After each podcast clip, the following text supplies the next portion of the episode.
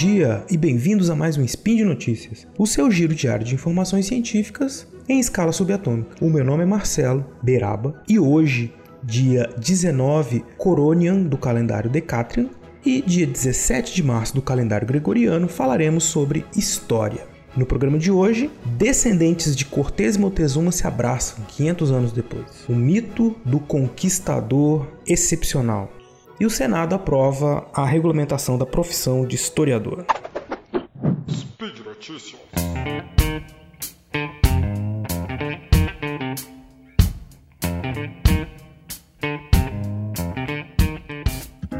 Bom, a primeira notícia que eu queria comentar com vocês aconteceu em 2019 e ela me remeteu a um spin que eu gravei para vocês em julho, se não me engano, daquele mesmo ano, eu acabei deixando passar essa notícia, infelizmente, então eu resolvi retomá-la agora, porque ela é, é bastante. serve para a gente refletir sobre a história da conquista, né?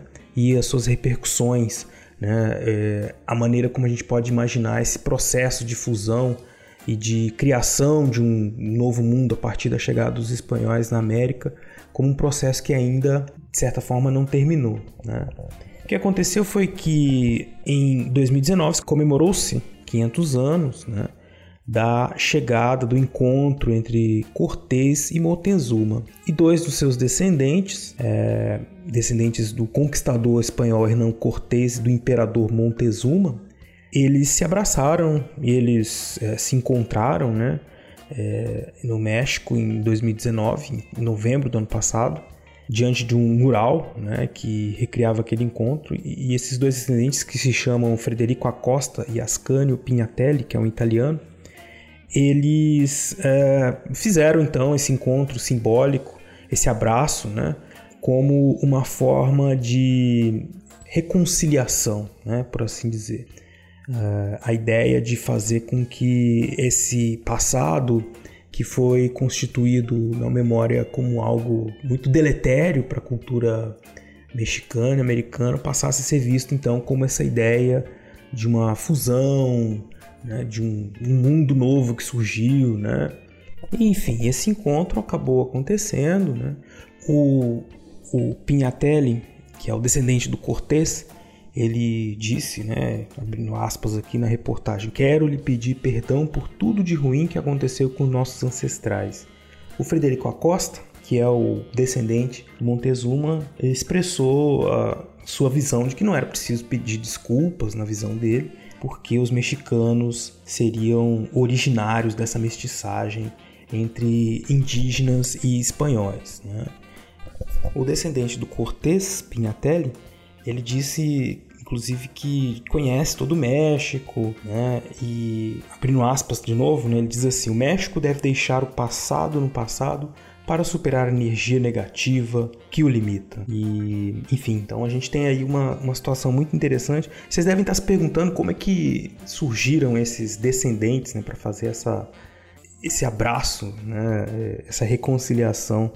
O Frederico Acosta, ele é pertencente à 16ª geração de descendentes do Montezuma II, que fruto então de uma união de quintas em quintas núpcias com Isabel de Montezuma, que é a filha do imperador mexica, com o conquistador espanhol João Cano. O Pignatelli, por outro lado, ele nasceu em Roma e ele provém de uma família nobre da Itália, de onde é, a qual né, se uniram os descendentes do Cortés. Então tem toda essa linhagem aí. O presidente do México, inclusive, também no ano passado, fez uma, um gesto simbólico, né? enviou uma carta a, ao rei da Espanha, Felipe VI, e também ao Papa Francisco, pedindo né, que fosse feita uma referência, um pedido de desculpas pelos eventos que aconteceram em 1519.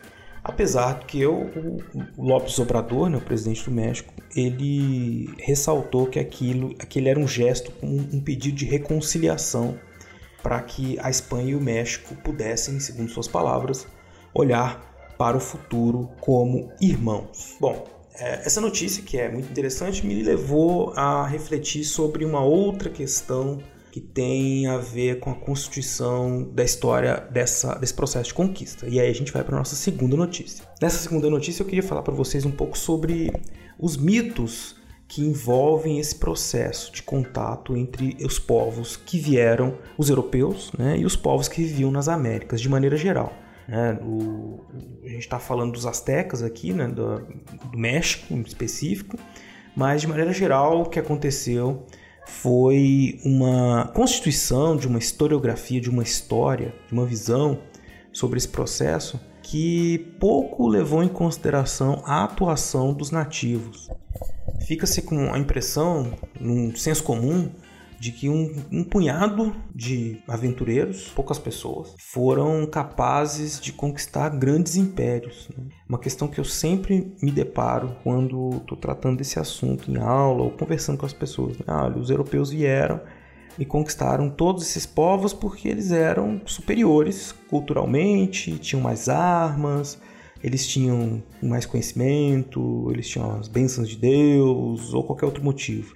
Isso faz com que isso fez com que se criasse um mito do conquistador excepcional como alguém que tem que é superior, né? É, isso é um, um, mito, isso é uma crença, uma muito forte, né? Tanto é que é, a notícia que eu li para vocês na primeira parte comprova isso, né? A gente está pensando até hoje no papel desses conquistadores né, é, como alguém, como, como, pessoas que então tiveram, que desencadearam uma série de transformações, né, como se eles tivessem feito isso, se fossem homens né, à frente do seu tempo ou excepcionais, né, como eu disse. E não é o caso, né, porque existem estudos, como por exemplo, que está presente no livro do Matthew Hestel, que é um professor da Universidade da Pensilvânia, em que ele contesta vários desses mitos né, da superioridade de armas e outros. Um deles é esse que ele contesta é justamente esse da, da ideia do conquistador excepcional, do, do super conquistador. Né? Uma ideia de que esses povos eram superiores e por isso eles teriam vencido.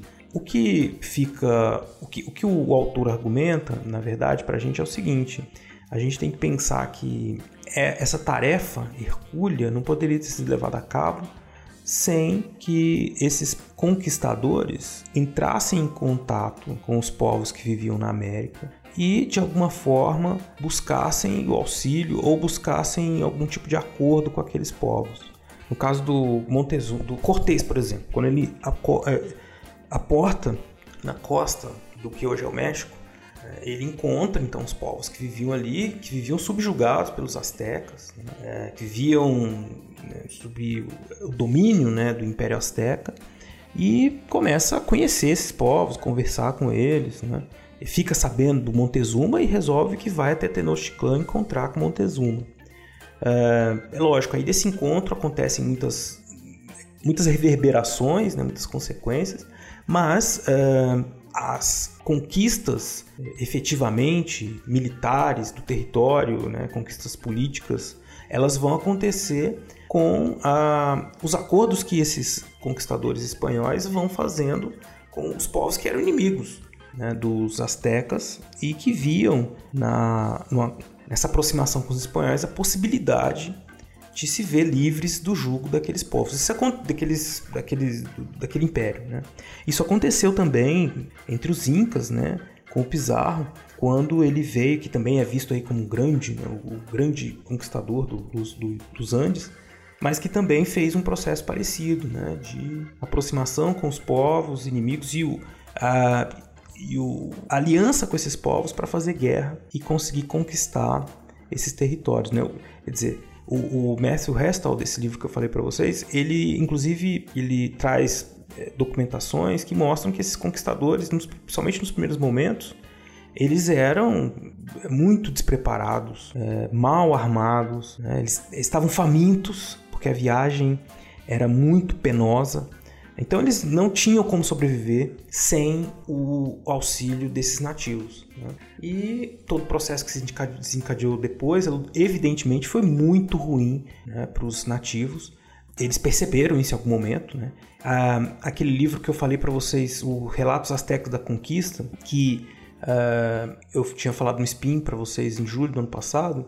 Ele traz muito disso, dessa visão, dessa consciência que os astecas foram tendo com o tempo do, do quanto era, foi ruim para eles essa aproximação com os espanhóis. Né? E muito por conta de toda a desestruturação social e econômica que foi acontecendo à medida em que se espalharam as doenças, as guerras, né?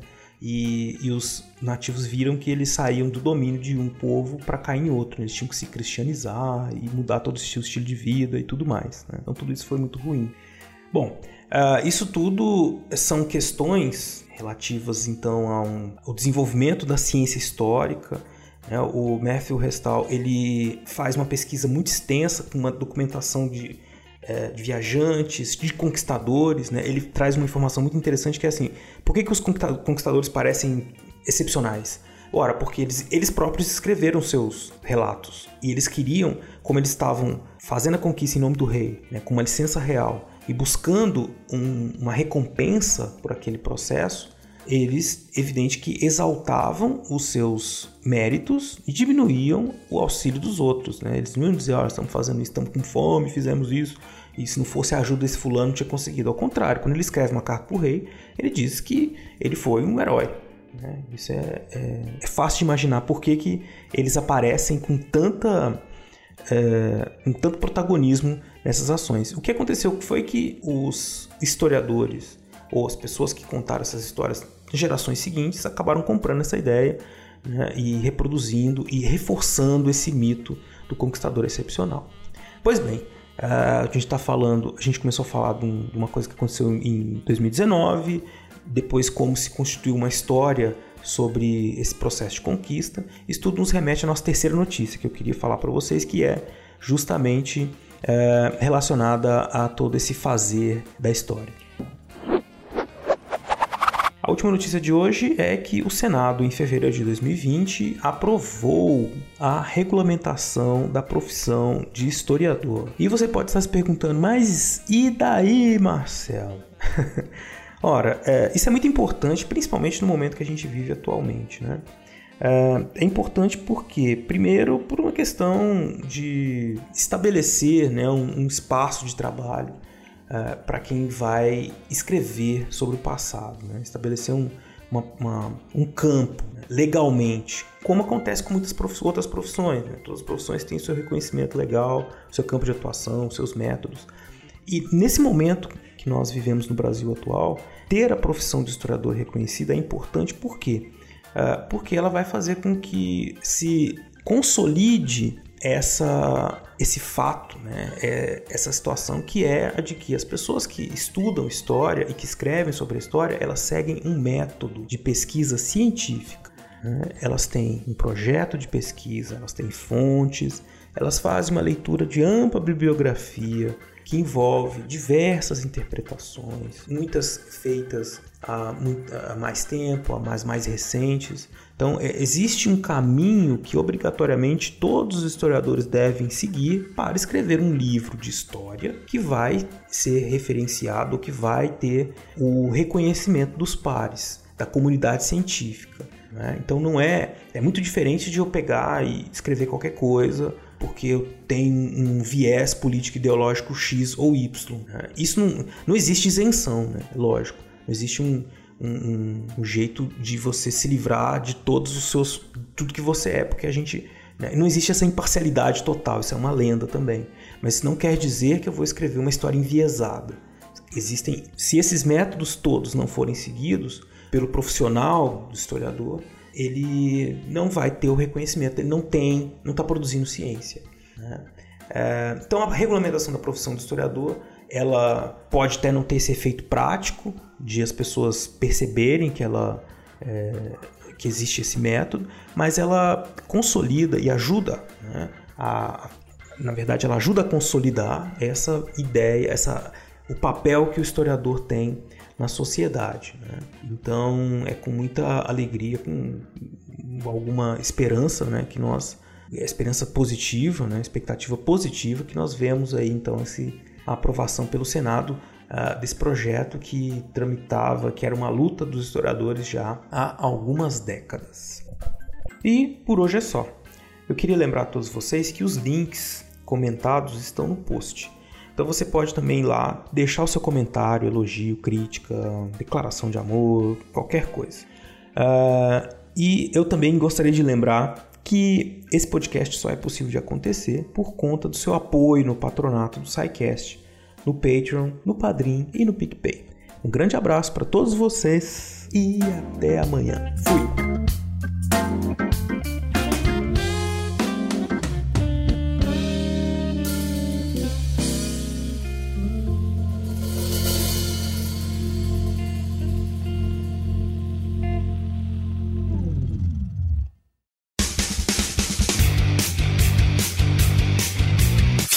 Cortes, edição de podcast.